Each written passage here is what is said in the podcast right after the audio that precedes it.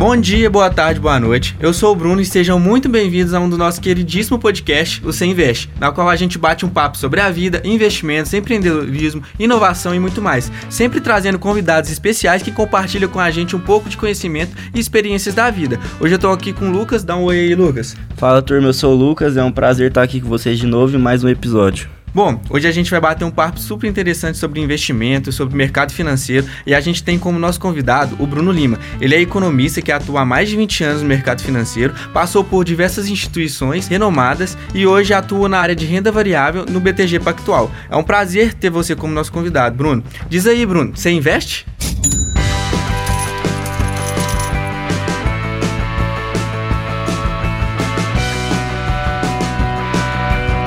Podcast, Você Investe. Investe. Bruno, para começar o nosso bate-papo, conta pra gente. Quando e como começou a se interessar por investimentos? Foi na época da faculdade? Você teve ajuda de alguém no início? E aí, pessoal, beleza? Bom, vocês já fizeram o preâmbulo aí, prazer estar aqui com todo mundo. O meu xará já, já me apresentou. É verdade, já tem uns 20 aninhos aí de. quase chegando a 20 anos aí de, de mercado financeiro. É, boa parte desses anos como analista de renda variável, né, fazendo uma parte de análise de ações, depois trabalhei com, também como gestor, também nessa parte de, é, de ações. Comecei no BTG, né, lá em 2000 e era pactual ainda, né, lá em 2003. Aí saí, saí do banco depois de um tempo, né, trabalhei em algumas assets gestoras independentes, em alguns bancos, e voltei para o grupo em 2021. Hoje eu estou aqui coordenando uma, um time que está voltado para a parte de, uh, de research, que é o nome né, o, o inglês aí, mas na verdade a gente está aqui para uh, eh, prover análise em, vários, em várias classes de ativos. O time tem um time de crédito privado, tem um time de FII, tem um time de análise técnica e também tem um time de ações. Eu sou um cara de ações, é, historicamente, é, trabalhei com isso, enfim, nessa parte de renda variável. É, e hoje a gente tem esse time com, totalizando comigo aí 13 pessoas, 100% voltado para atender o investidor, pessoa física, aqui do BTG Pactual. Não, muito interessante. É, agora que a gente já sabe um pouco da sua trajetória no mundo de investimento, né? A gente queria saber é, como que foi que tudo começou? Quando que você começou a se interessar por investimento? Foi na época da faculdade? Você teve ajuda de alguém no início? Como é que foi? Cara, eu, é, foi na época da faculdade. O naquela época, isso aí ali por volta de anos dois, início dos anos 2000 ali, 99 para 2000, mais para 2000. É, eu comecei a, a, a eu estava no IBMEC não, me formei no IBMEC, lá no Rio de Janeiro, fazendo economia. E aí eu o IBMEC ele tinha uma pegada né, mais voltada para para mercado financeiro, enfim, para o mercado de capitais. Uh, eu comecei ali a entender um pouco mais como esse negócio eventualmente funcionava. Meu pai me ajudou muito a compreender melhor esse mercado.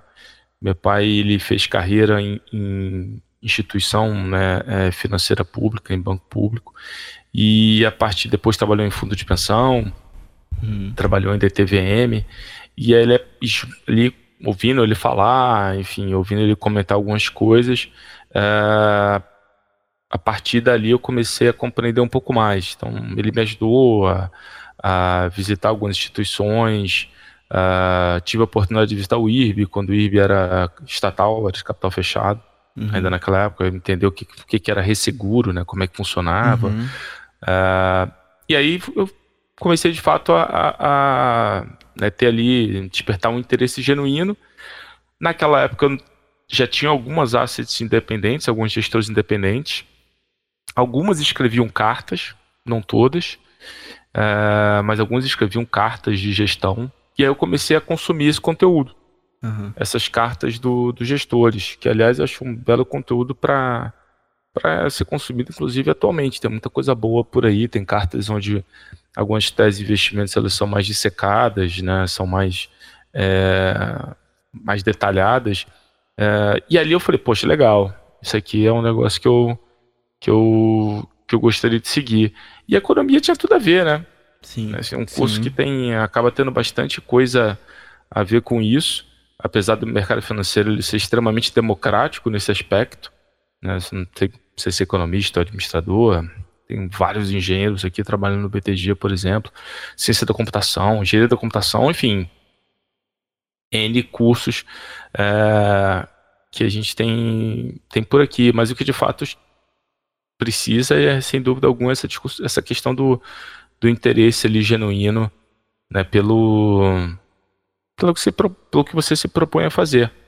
né? e aí, enfim, ações ali, depois de passar um tempo na parte administrativa, fazendo back-office, fazendo liquidação, foi o negócio que mais me chamou a atenção.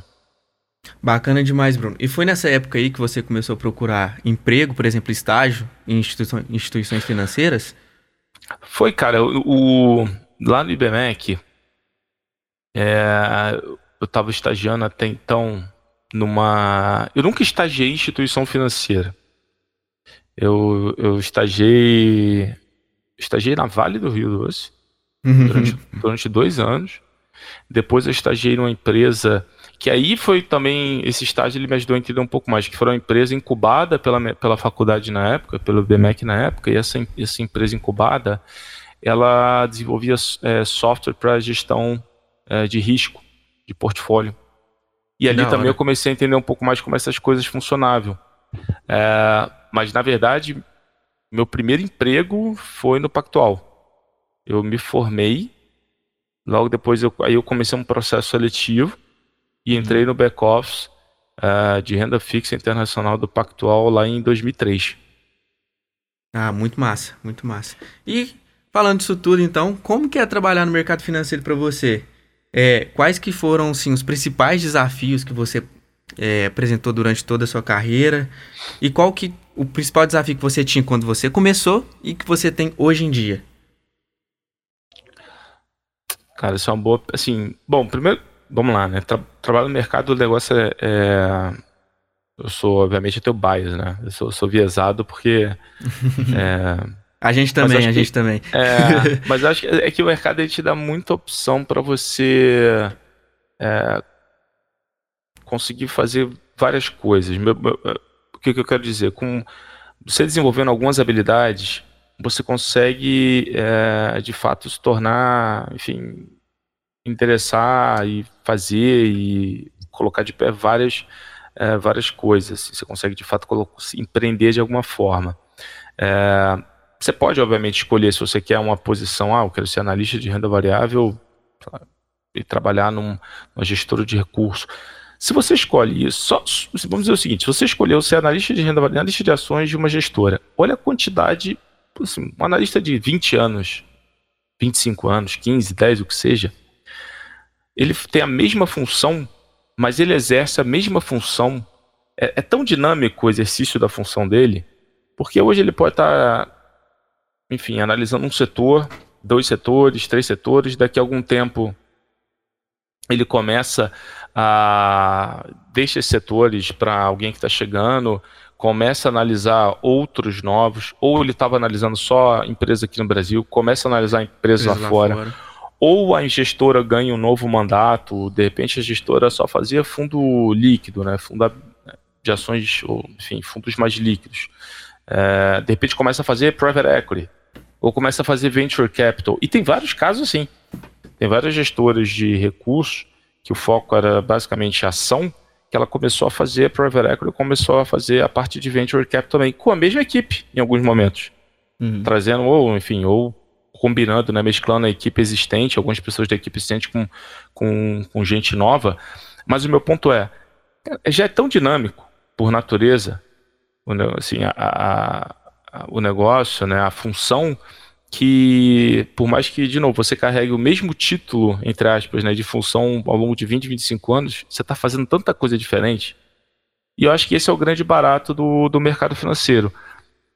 O banco aqui, ele, ele já é, inclusive, ele já é outra, assim, algo completamente diferente do mercado financeiro. Porque aqui é, você tem de fato muita capacidade de empreender, Uhum. De tentar coisa nova, é, de tentar fazer diferente. É, o banco ele provoca muito isso na gente. é, ele deseja que a gente tenha esse interesse, busque isso de alguma forma. O banco demanda isso da gente. Então, para você, acho que assim, tornar um profissional completo, né, eu particularmente eu acho ótimo essa essa provocação de estar tá sempre empreendendo e pensando em fazer diferente alguma coisa que já está pronta ou algo que não existe e testar. Acho que o ponto é esse. A gente tem muita liberdade aqui dentro, obviamente, das nossas quatro linhas de cada um, né, das suas respectivas áreas, de tentar fazer alguma coisa nova ou tentar fazer diferente.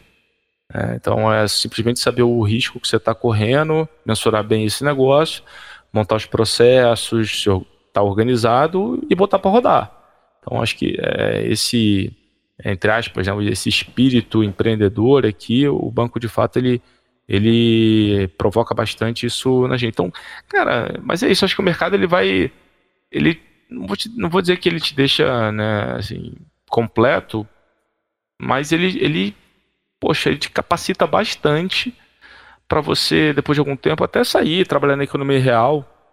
E tem muita uhum. gente da economia real que vem trabalhar no mercado que é o faz o, né, um, entre aspas, um pouco do caminho inverso. Não era tão comum isso no passado e depois é, de algum tempo para cá começou a rolar. Afinal de contas, uma, uma, uma pessoa que está, sei lá, 20 anos, 15 anos como é, enfim, num cargo de executivo de alguma empresa, de algum setor. Poxa, essa pessoa pode fazer análise desse setor. A única discussão é talvez ela nunca tenha escrito Sim. um relatório para um cliente, alguma coisa nesse sentido. Ou talvez nunca tenha tomado uma decisão de. Ou nunca, perdão, nunca tenha montado um modelo de fluxo de caixa ali, enfim, mas ela compreende o negócio, ela compreende o business. E quando você compreende o business, compreende o negócio, fica muito mais fácil você imaginar qual pode ser a geração de valor daquela história. Então, assim, cara, é, eu acho que esse é o grande, é, é um grande atrativo assim do, do mercado. E de fato, para quem né, tem esse interesse genuíno despertado, busca o aprendizado constante, ele consegue te gerar muita vantagem competitiva, vamos colocar dessa forma. É, de você estar tá conseguindo ali se preparar para, poxa, muitos desafios uh, em N frente. E faz todo sentido. Você mencionou que fez dois anos de estágio na Vale, então provavelmente já era um, um mercado que você conhecia um pouco mais quando você entrou dentro do banco, né? Você já sabia um pouco mais o que, que era esse business da parte da mineração. É, como é que funcionava commodity, né? O que, que eu olhava um pouco. É que é que quando você se torna analista, você também começa é, você não fica somente voltado para o mundo do, do micro da, das empresas, né, dos setores. É, a gente tem que respeitar muito a questão também da macroeconomia, uhum. né, dos ciclos econômicos, seja aqui, seja lá fora. Então você também começa naturalmente a estudar um pouco mais é, os impactos enfim, dos ciclos econômicos, quais empresas são mais ou menos suscetíveis, as sensibilidades de cada companhia ao momento daquele ciclo, como o mercado interpreta, porque você não, às vezes não adianta você estar tá certo, você não, não dá para você é, você estar tá certo no, no momento errado, né? Você pode acertar, mas o mercado não paga por isso. Então, na uhum. verdade, você não você errou. Você Sim. tem que, na verdade, compreender que existe uma oportunidade quando você acredita que o mercado ele se torna propenso a também interpretar que aquilo é uma oportunidade. Caso contrário, você vai ficar de repente batendo bombo ali em alguma coisa durante muito tempo, mas o mercado ele nunca vai comprar aquela tese. Né? Então acho que também juntar o, o quando você vem para o mercado, você sai de uma história é, de uma, história micro, né? De repente sai de uma empresa, acho que esse esse poder de compreensão de como é, o mercado se comporta, a psicologia do investidor e o macro impacta as tomadas de decisão, isso também acaba, enfim, é, fazendo muita diferença para você, pensando na carreira de analista de mercado financeiro, né? Estou aqui pensando um pouco nesse ponto, mas sem dúvida alguma, naturalmente você começa a estudar mais esses pontos também. Não, muito bacana. É, eu comecei a, falando de mim um pouco, eu comecei a investir tem pouco tempo, então eu queria aprender muito mais, né? E quando eu montei minha carteira, a análise que eu fiz das ações foi principalmente análise fundamentalista. Aí uhum. eu queria saber se, como analista de ações, a análise fundamentalista ela tem um peso grande no, na hora de montar uma carteira. Ou você acha que que é uma mistura de tudo? Cara, eu acho assim, é... tem várias, tem, assim, você tem duas grandes escolas né, de análise, análise fundamentalista e análise técnica. Uhum. É, eu conheço gente que com, com, consegue, enfim, é, endereçar muito bem as duas, Uhum. sabe, utilizar muito bem as duas. Conheço gestor que é muito mais voltado para análise fundamentalista. E análise, mas de vez em quando ele vai lá e dá uma olhada na questão da análise técnica, principalmente quando você tenta compreender é, um pouco mais do curto prazo do mercado. É, então, assim, o meu ponto é que se você for muito bom em alguma das duas e o negócio funcionar, Uhum. beleza. Vida que segue. Se especializa e se torna melhor ainda. Se você é somente analista fundamentalista e funciona, o que quer dizer funciona, né? Se você obter os retornos que você deseja, Uhum. Beleza. Ajustado ao prazo que você deseja, beleza. Se você é analista técnico e você está conseguindo, enfim, obter os retornos que você deseja, ajustado ao prazo que você deseja, tá ótimo. Se especializa, estuda mais, aprofunda, refina, se torna melhor no que você tá- já está conseguindo fazer relativamente bem. Uhum. É, a análise fundamentalista, ela, que é a minha, eh, assim, minha praia, né? Uhum. Análise técnica, conheço, puxa, conheço pela galera aqui da sala, né? O Luquinhas, Otto, o, o, o Coxinha, o time aqui que toca a parte de análise técnica. É, a parte de análise fundamentalista, às vezes você pode estar muito certo, mas é aquele ponto que a gente estava falando antes, no momento errado.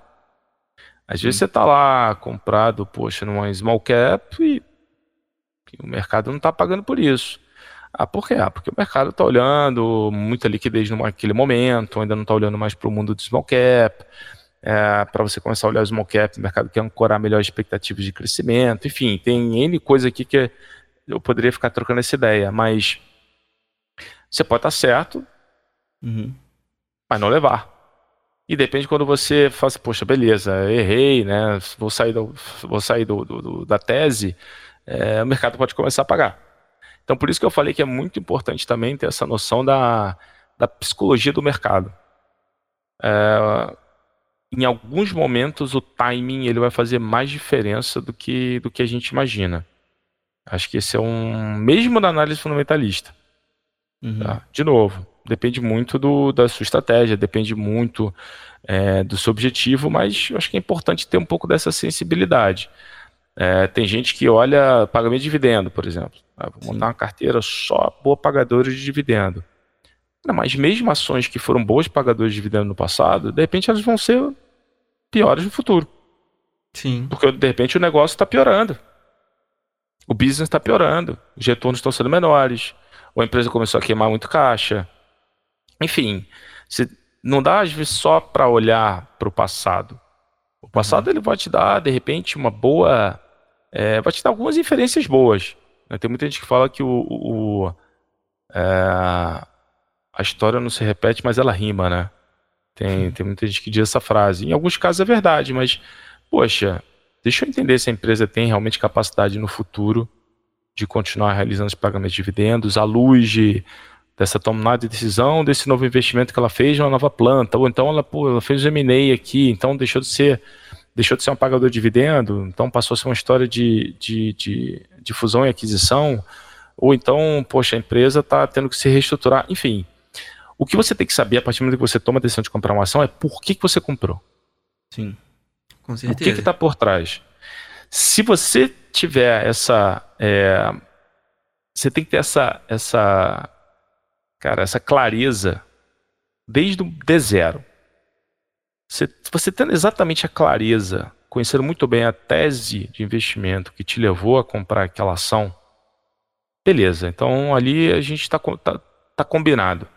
Ah, O que você precisa monitorar é se aquela tese de investimento que estava naquele momento que você adquiriu a ação, se ela está se mantendo.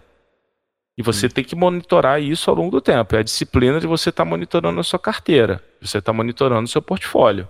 Aham. Porque se em algum momento a tese de investimento ela muda da noite para o dia, bom, aí você também tem que ser é, honesto né, com a sua carteira e fazer, bom, eu não estava comprado neste, nessa empresa por causa do, desse cenário aqui. Eu estava comprado porque eu tinha uma tese B de bola, sei lá. O que, que eu faço? Vou sair, vou ter que, vou ter que reestudar para ver se faz sentido. E essa honestidade intelectual perante o portfólio, e você está ali constantemente monitorando, isso é importante pra caramba. Sim. Porque ele vai ao longo do tempo gerando a convicção necessária de você, nos momentos de queda de mercado, aumentar a posição quando você acha que faz sentido, ou mesmo de, se a ação tiver é, caminhado bem, você está ali conseguindo remunerar, está ganhando dinheiro, você de fato conseguir vender a ação. Não ficar, né, a gente fala, não, você não pode ficar apaixonado pela tese, né? É, é, um viés, né, que muita gente Exatamente. Tem. Você não pode criar esse viés. Ah, não, essa empresa aqui eu acertei, peguei, nossa, ganhei 50% ano de alta numa ação. Pô, não, esse negócio aqui é muito bom. De repente era isso aí, de repente o valor era esse mesmo. Uhum. Então você tem que ser honesto intelectualmente é, com, com, com a tua premissa do assim, perante o momento que você colocou aquela empresa na carteira. É, isso, isso, é o mais importante. Se, de novo, você tinha uma, uma se isso era voltado para análise, se, se isso era, um, é, é, era derivado de análise técnica ou se era derivado de análise fundamentalista, isso é secundário. Uhum. Que você tem que ter, de fato, é essa honestidade intelectual perante o seu processo de investimento. Sim. Mas vamos supor que quando eu comecei a investir na empresa, a tese dela eu acreditava era boa e continuou sendo boa, mas o preço dela subiu muito. Então, eu, a ideia é continuar investindo nessa empresa, apesar do preço dela estar tá alto. A tese é a mesma do começo. Então, depende. Depende. A empresa pode ser ótima e o preço ser ruim. Ah. A, a, pergunta que você tem que fazer é o seguinte: bom, beleza. Comprei a empresa A. A ação subiu 60%. Uhum. Cenário hipotético. Legal. Daqui para frente, essa empresa ela tem capacidade de gerar valor? Entendi. Porque a partir do momento que você deixa a empresa no seu portfólio todo dia, você está basicamente dizendo que você compraria aquela empresa naquele preço. Uhum. Esquece o preço que você pagou, né? Tem muita gente que acaba também tornando isso, porque você cria essa ancoragem para não vender. Ah, não, que tem imposto de renda. Você não, beleza, eu entendo. Tem a questão tributária sem dúvida alguma, né? Você pô, tem que recolher o, ganho, o imposto sobre o ganho de capital, enfim. Mas quando você toma a decisão de não vender, você está falando assim, bom, beleza, nesse preço aqui eu compro. Se você não vende, você compra. Ah, não, não faço nada, não, mas não fazer nada, você está tomando a decisão de manter na carteira. Se você está mantendo ela na carteira, é, você talvez você está tomando a decisão de não colocar um, um outro ativo é, no lugar dela. Porque aí, aí, não, mas eu comprei aqui, daqui a pouco você tem 50 empresas na carteira, 40, 30, sei lá. É impossível acompanhar. É muito difícil. Puxando então, o gancho aí que você está falando sobre quantidade de empresas na carteira, para o investidor que iniciante, igual a gente aqui, é, a gente entende que quanto maior ativos, quanto maiores empresas você tiver, mais difícil é fazer essa gestão, mais difícil é acompanhar essas empresas e acompanhar. E também isso vai junto com o crescimento do capital, né? Quanto mais dinheiro, mais difícil fica da gente avaliar, mais cuidado a gente vai tomar ou comprar um papel ou não. E você, assim, quando você começou a investir, por exemplo, quantas, qual que era a sua carteira? Você tinha aí 20 ativos, 15, 10? Cara, então, é que na verdade eu nunca. Não, quando eu comecei a investir, eu tinha fundo. Uhum.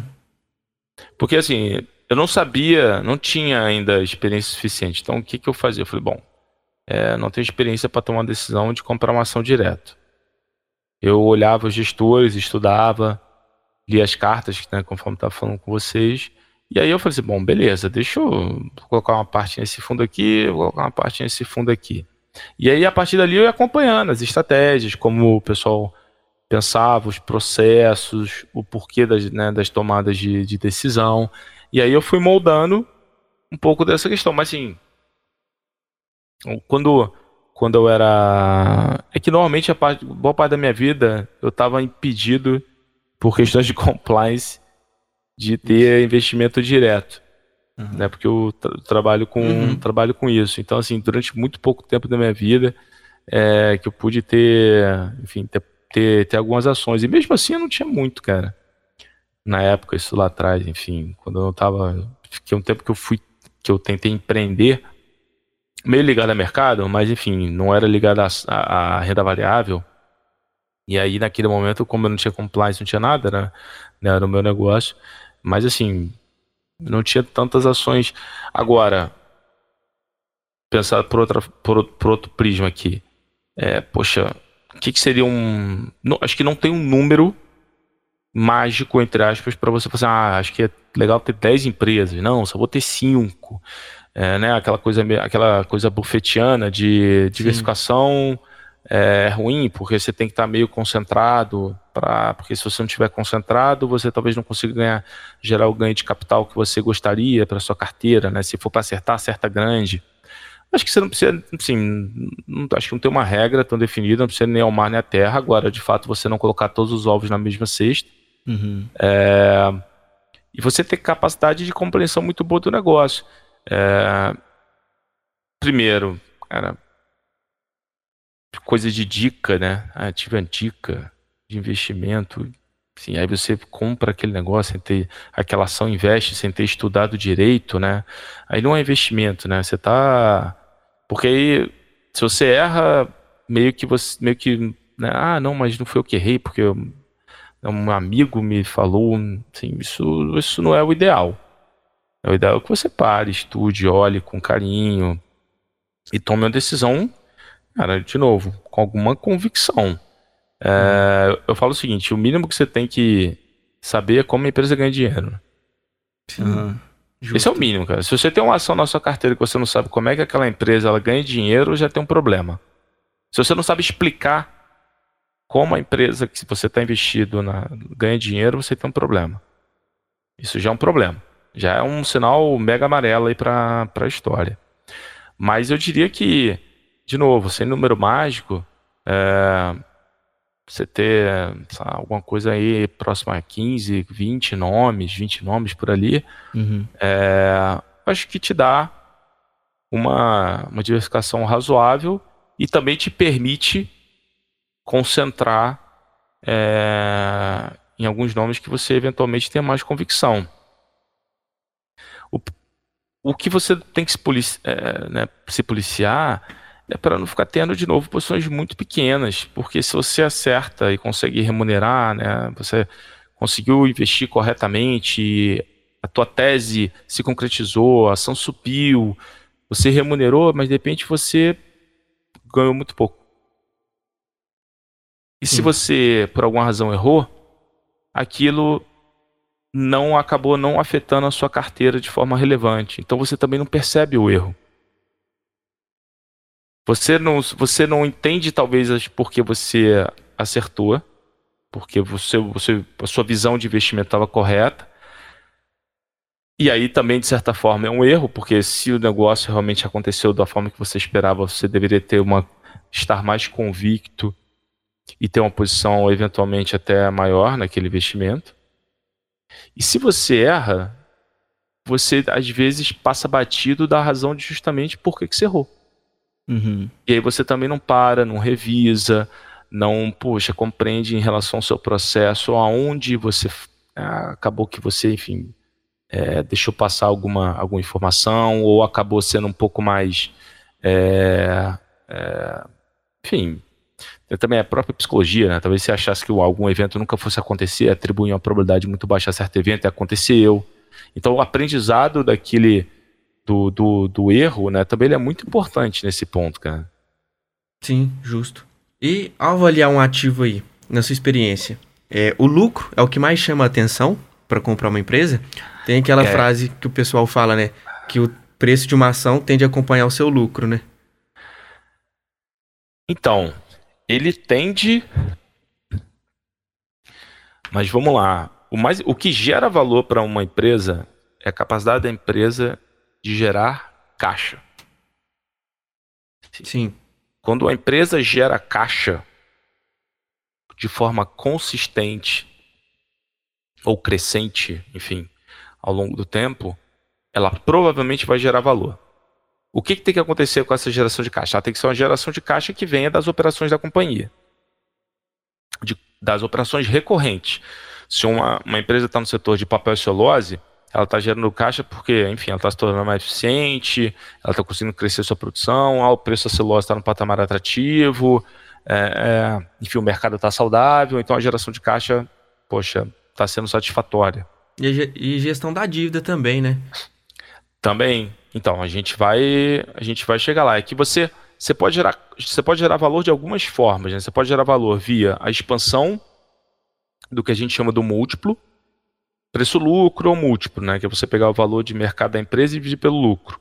Sim. É, o valor da firma, que é o valor de mercado da empresa, mais a dívida líquida dividido pela, pelo lucro operacional antes de imposto, depreciação, amortização, que é o, que é o EBITDA. EBITDA. Isso, é uma, uhum. isso também é uma outra, né, uma, uma outra métrica. Se, se você expande esses múltiplos, o que é expandir? Né? Se esses múltiplos eles saem de, enfim, uma empresa está sendo negociada a quatro vezes o preço-lucro, ou seja, em quatro anos ela te devolve via crescimento de lucro, via só o lucro dela, ela te devolve o seu capital investido. Se você investiu 100 reais hoje, daqui a quatro anos você tem 200. Isso é um PL4.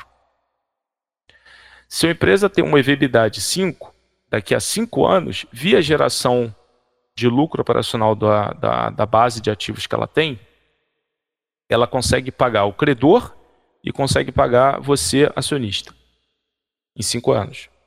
São formas diferentes de, da gente olhar a mesma coisa. Se, por alguma razão, vamos dizer que o setor, empresas ali comparáveis, elas são negociadas a um múltiplo muito parecido. Quatro vezes. Mas, de repente, esse setor se consolida.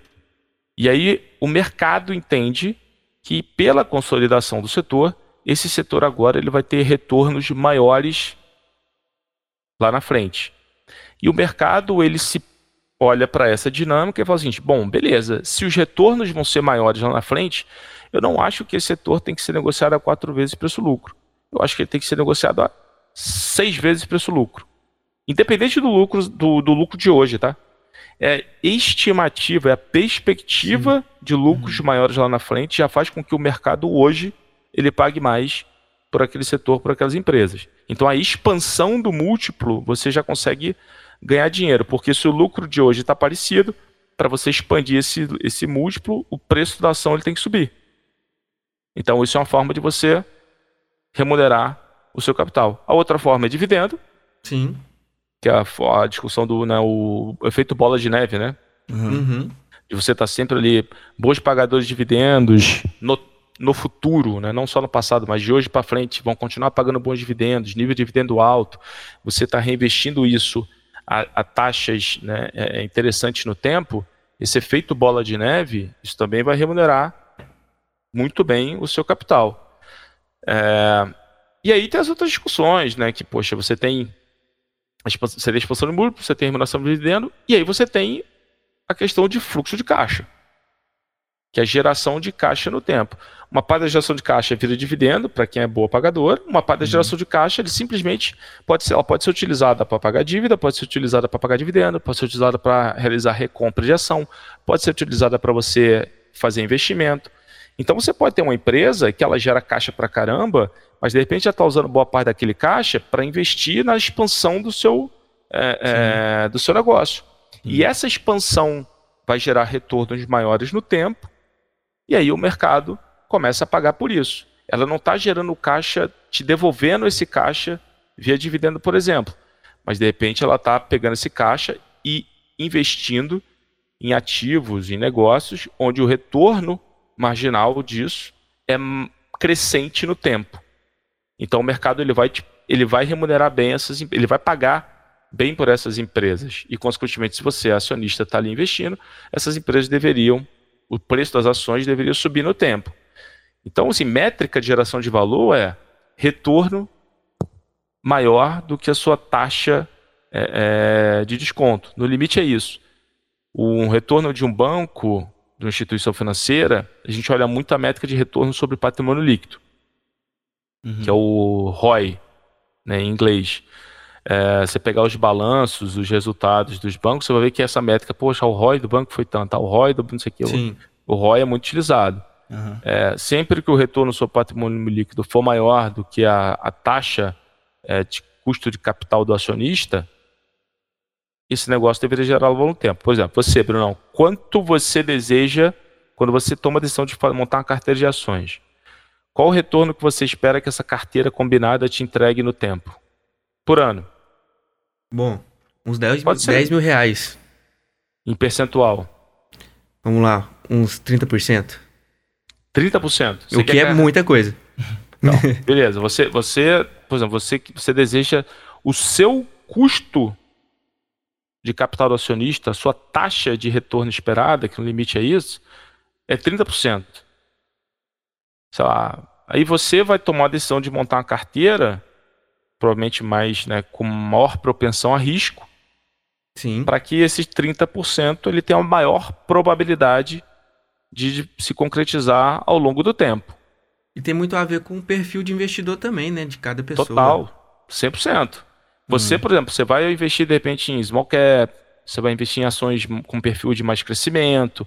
De repente você nem vai querer ação boa pagador de dividendos, você quer de fato aquela, aquela empresa que, poxa, tem um fluxo de caixa mais de longo prazo, que está muito mais propensa a crescer, alguma coisa muito mais nessa linha. Mas o que você quer é que o retorno sobre o capital investido marginal ele seja muito alto. E para isso você precisa tomar mais risco. Isso é uma discussão. Eu, de repente, sei lá, eu tô no cabelo branco, tenho casado, tenho filho, de repente eu, sei lá, eu quero 15, enfim, hipotético. Ó, de repente eu vou ter outros perfis, Sim. mas o meu custo de capital de, do aqui como um acionista é menor do que o seu. Se você fosse um banco, para você gerar valor, se o seu né, o custo fosse, o custo desejado aí fosse 30%, o seu ROI, seu retorno so- sobre o seu patrimônio líquido, ele tem que ser maior do que 30% para você gerar valor no tempo. Então você teria que, sei lá, ter 40%, alguma coisa assim, entendeu? Você tem que ter um- uma diferença muito positiva para que o seu portfólio no tempo, a sua carteira no tempo, ela vai gerando valor. Justo. Não, muito bacana. E você comentou de risco e é, uma carteira montada com empresas que têm potencial de crescimento, né? Não pagadoras de dividendo. Seguindo nesse ramo, é, como que eu lido com a volatilidade, do mercado? Porque eu acredito que empresa menor que está em potencial de crescimento, ela é sujeita a uma volatilidade maior no mercado, né? Cara, via de regra, sim, dependendo da liquidez que ela tem. Mas, via de regra, sim. Empresas que têm é, um perfil de maior crescimento, é, elas tendem a ser, obviamente, dependendo do ciclo econômico, elas podem se beneficiar mais ou acabar sendo é, negativamente impactadas. É, acho que a melhor forma é calibrando o tamanho. É você, bom, primeiro, você saber qual é a sua estratégia, né? Pô, o Bruno comentou, não, quero, quero 30% ao ano, então beleza, você vai ter que tomar mais risco. É, você tem que saber a sua estratégia, né? Se conhecer, né? A sua persona ali de investidor e calibrar o tamanho. É, poxa, quanto eu posso ter numa empresa é, com esse perfil? 3% da carteira, 5%, 6%, 7%? Esse é que eu acho que é o grande ponto. Calibrar tamanho, monitorar bem de perto, para ver se de fato a tese ela está, como, eu, fa- como a gente falou antes, né, tá evoluindo conforme, conforme o esperado, porque o mercado também tende a penalizar bastante esse perfil de ações se a tese, eh, se o crescimento começa a desacelerar muito no meio do caminho, o mercado tende a penalizar, porque ele começa a ver que aquele crescimento lá na frente, ele de repente não vai se concretizar. E aí o mercado penaliza o preço, eh, enfim, eh, num prazo mais curto. Mas acho que é isso, é calibrar tamanho. E, tal- e e talvez nem ao mar nem à terra, né? aquilo que a gente comentou, fazer meio que uma um mix. né? Você vai ter. Alguém estava conversando comigo outro dia, que nem meio time de futebol, né? Você tem os atacantes, você tem o meio campo, Uhum. aí você tem ali pô, um pouco de zagueiro, então você tem empresas que vão ser né, mais, poxa, fluxo caixa é, cresce menos, mas paga muito dividendos, vai te dar ali um que a gente chama de carrego, né? Vai gerar um carrego, que é uma geração de dividendo interessante na sua carteira. E você tem algumas empresas que de fato têm um perfil um pouco mais é, um pouco mais arriscado. Acho que você combinando bem o tamanho é, dessas empresas e de novo, nessa, nessa mistura, chegando ao retorno, a expectativa de retorno ali é que você espera que a carteira tenha, que você deseja que a carteira tenha, faz sentido. Sim. E só para ilustrar para o pessoal que está ouvindo a gente, né? Você mencionou sobre expectativa de mercado.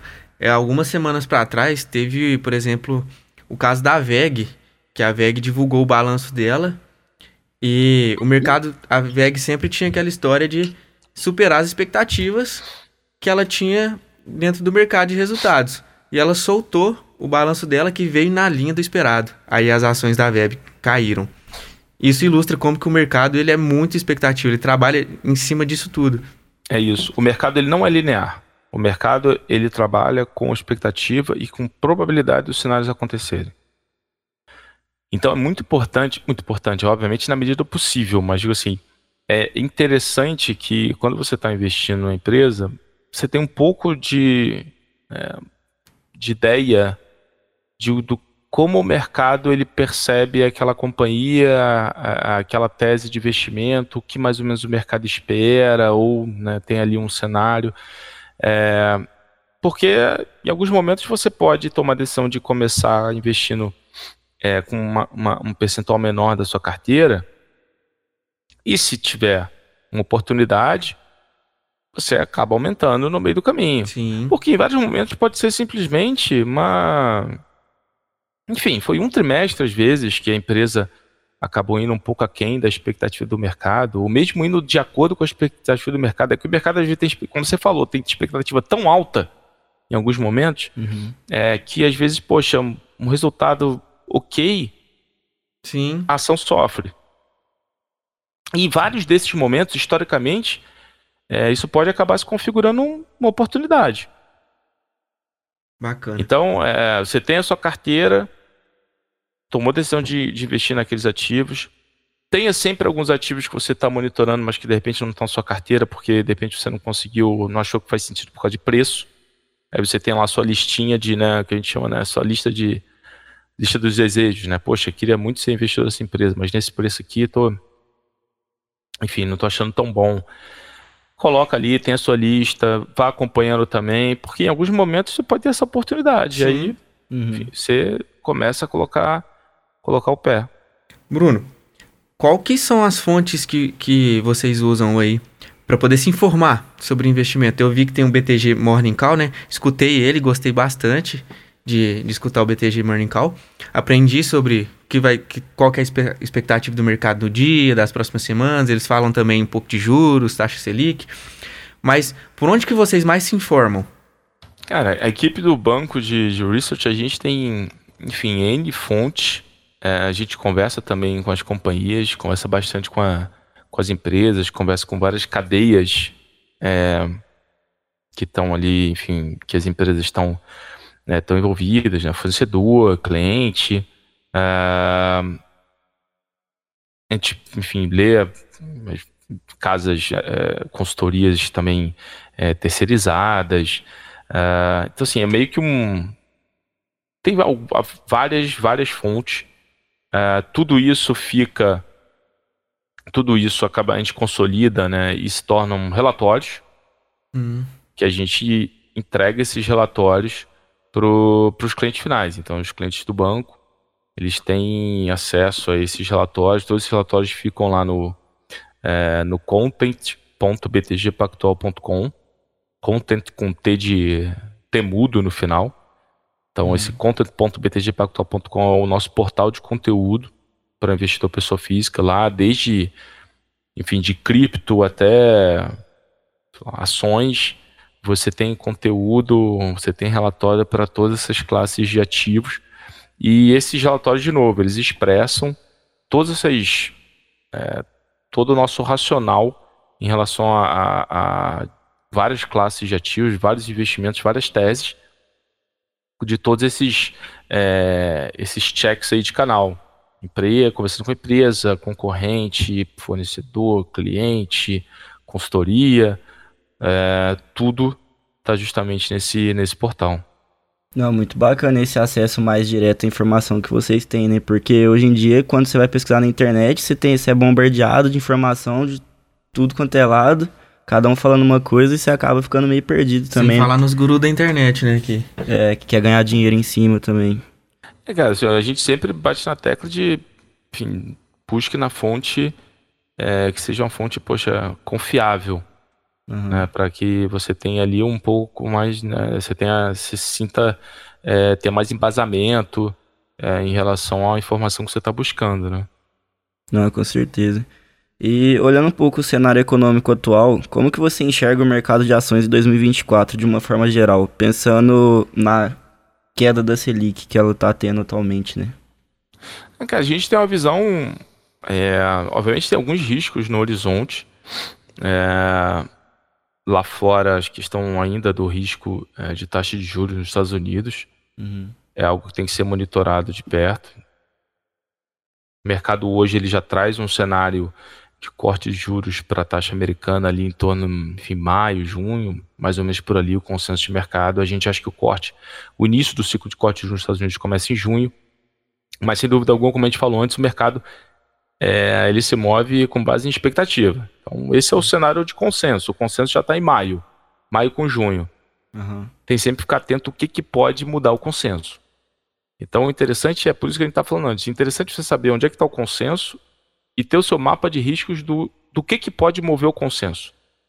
Porque o que, o que de fato começar é, algum evento, começar a ganhar probabilidade e mover o consenso de lugar, isso vai fazer preço. Então é isso que você tem que ficar de olho. Aqui no Brasil, realmente, assim, é, é, aqui é o que a gente está monitorando é a questão fiscal, as medidas arrecadatórias. É, esse é um desafio importante tende ali a, a, a, de alguma forma ajudar nesse processo ali de, de, é, de arrefecimento da taxa, da taxa de juros, né? você conseguir ancorar bem essa questão do, do quadro fiscal. Agora, quando a gente olha as outras variáveis macro, né, poxa, PIB resiliente, mercado de trabalho também, a pô, balança nossa aqui também vai muito bem, obrigado. Isso tudo a, também acaba ajudando é, a suportar uma visão mais é, benéfica aqui para o Brasil, à luz dessa questão de corte de juros.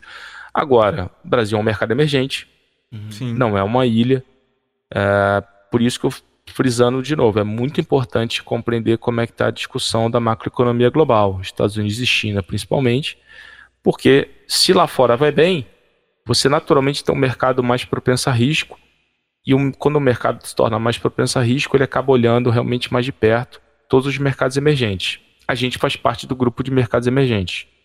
Sim. Então, naturalmente, você tem um fluxo maior do investidor estrangeiro para esse tipo é, de mercado, que foi o que aconteceu agora recentemente. Gente publicou o relatório das carteiras do banco, é, no, agora no início do, é, de dezembro, no dia 1 e lá a gente viu muito fluxo para mercado acionário uh, no Brasil, justamente vindo uh, de investidores estrangeiros, que vai de encontro, vai ao encontro, perdão, né, a esse cenário de maior propensão a risco para o mercado emergente.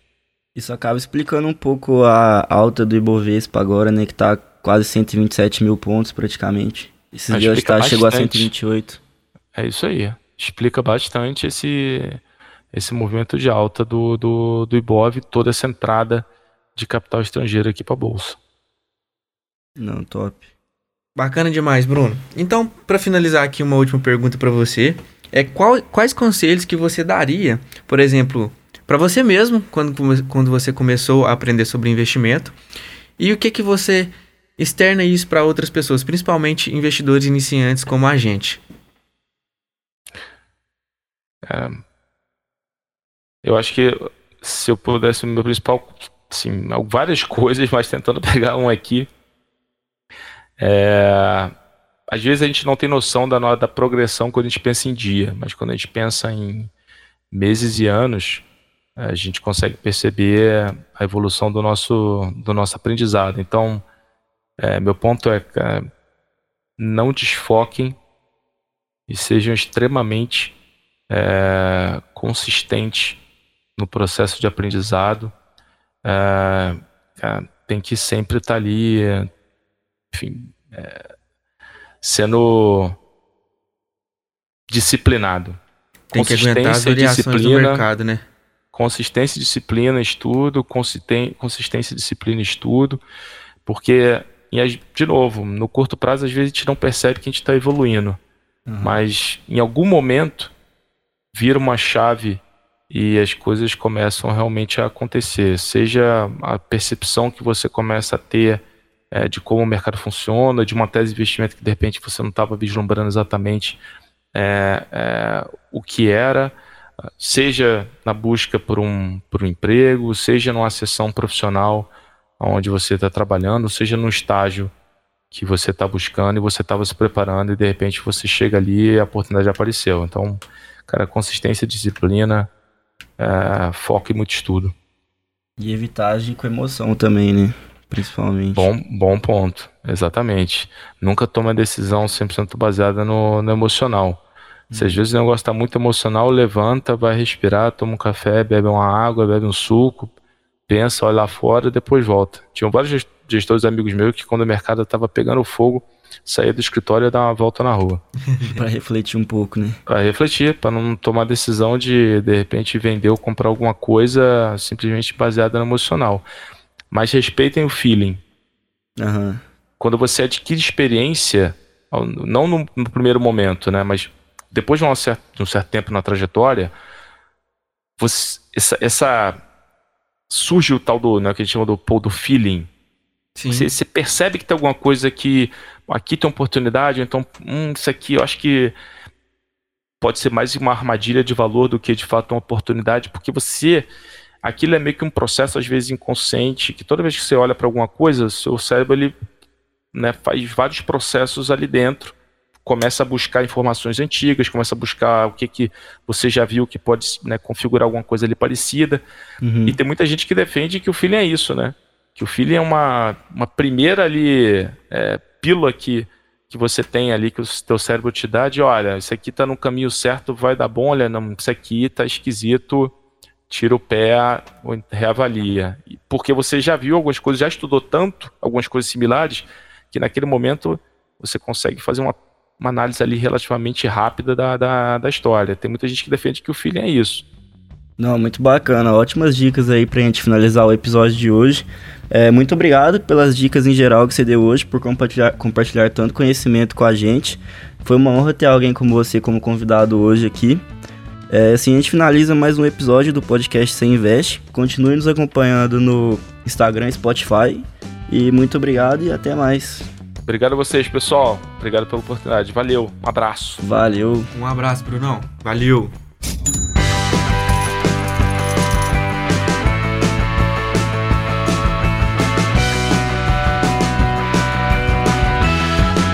Podcast, Podcast Investe. Investe. Levando conhecimento sobre o mercado financeiro em diversos aspectos.